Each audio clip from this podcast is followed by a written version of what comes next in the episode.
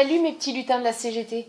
Soyez les bienvenus à l'écoute du podcast Je vous aurais prévenu, où je décortique le droit avec amour et humour. Cette semaine, c'est un peu particulier, car je vais vous présenter une chronique de circonstances, une chronique de Noël. Et oui. Bon, il va y avoir un caractère peut-être un peu religieux dans ce choix de thème, mais promis, je serai la plus blasphématoire possible. Donc mes petites boules de gui, je vais répondre pêle-mêle à plusieurs questions cruciales qui se posent au moment de cette période de gavage intensif et de consommation à outrance. Hashtag papillote et paiement en trois fois différés. Mes chers Saint-Nicolas Anelka, la première question, et la plus cruciale pour nos chers rejetons, les enfants ont-ils un droit à obtenir des cadeaux?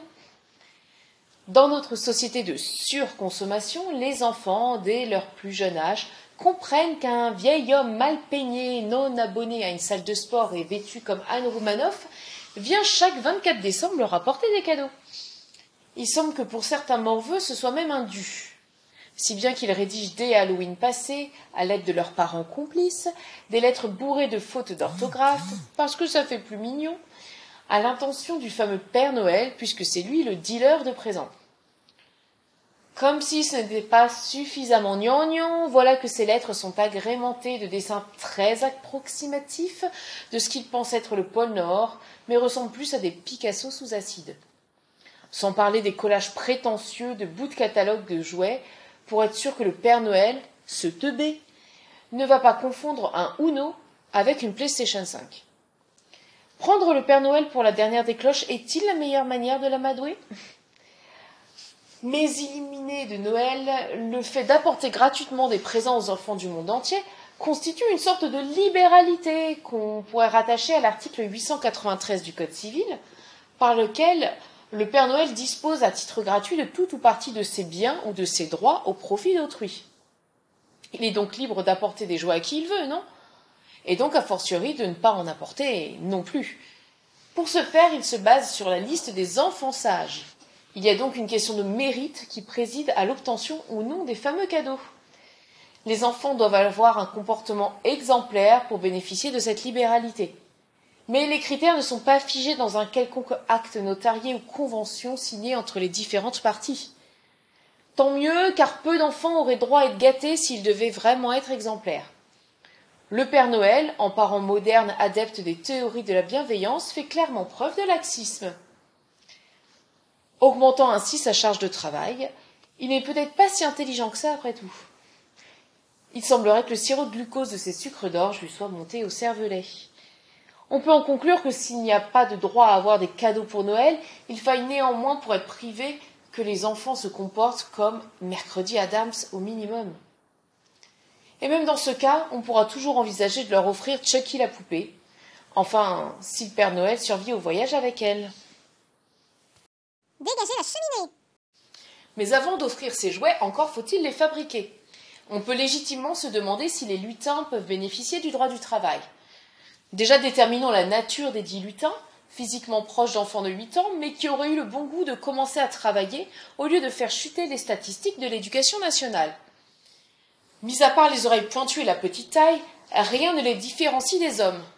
On a même observé chez eux une tendance à la mauvaise foi et à l'absence de partage des tâches ménagères. Pas de doute, ce sont bien des mâles de la famille des hominidés.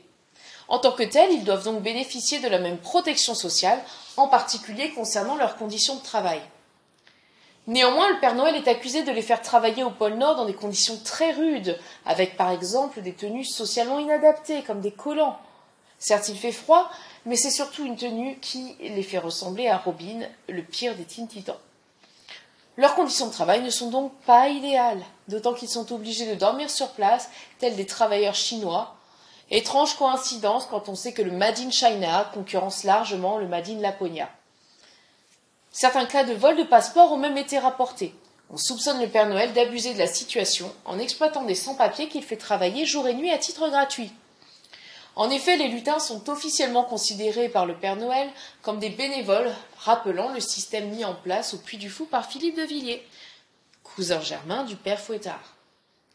Un groupe de rock underground, les lutins larbins, a d'ailleurs été monté en rébellion contre cette tyrannie. De même, des manifestations de bonnets jaunes ont été étouffées par la BAC Pôle Nord. Autant dire que le droit du travail n'est pas arrivé encore sous les latitudes boréales. Assassin de Laponie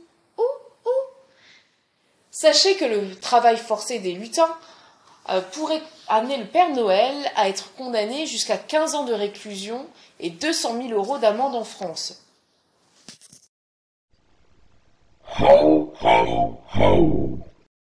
Mais cette maltraitance des lutins n'est pas un cas isolé. Il semblerait que les reines soient aussi victimes de la cruauté du Père Noël. Ainsi, les reines sont-ils victimes de maltraitance animale? Mes petites cloches, sachez que tout animal est un être sensible et doit être placé par son propriétaire dans des conditions compatibles avec les impératifs biologiques de son espèce. Il est interdit d'infliger des mauvais traitements, que ce soit un animal domestique ou un animal sauvage. Notamment, il est interdit de priver un animal de nourriture et d'eau. Or, il se trouve que pendant les 24 heures de leur périple à travers le monde, les reines ne peuvent ni boire ni manger. Alors même que le Père Noël, lui, s'engraisse dans chaque maison avec les biscuits et les verres de lait laissés par les enfants, allant jusqu'à se faire vomir pour pouvoir manger toujours plus. Il est également interdit d'utiliser, sauf en cas de nécessité absolue, des dispositifs d'attache, de contention inadaptés à l'animal ou pouvant provoquer des blessures ou des souffrances. Les rennes restent pourtant harnachées pendant toute la journée et toute la nuit du 24 décembre, leur causant des brûlures et des douleurs. Certes, le renne comète est adepte du bondage, mais ce n'est pas le cas des huit autres reines qui subissent donc cette maltraitance. De ce fait, le Père Noël risquerait une amende de 750 euros en France. Ce n'est pas cher payé pour exploiter ces rennes et faire le tour du monde, surtout quand on connaît le prix du pass Navigo à Paris. Attention à vos grelots Mais l'atteinte portée aux libertés ne se limite pas aux lutins et aux reines. Il semblerait que Saint Coca-Cola bafoue également les droits élémentaires des enfants. Puisque le Père Noël connaît les moindres détails de leur vie, ce afin d'évaluer s'ils ont été sages, peut-il être accusé de voyeurisme? On pourrait reprocher au vieux méchant dégoûtant un délit d'atteinte à l'intimité de la personne, ou délit de voyeurisme. Celui-ci est puni d'un an d'emprisonnement et de 45 000 euros d'amende.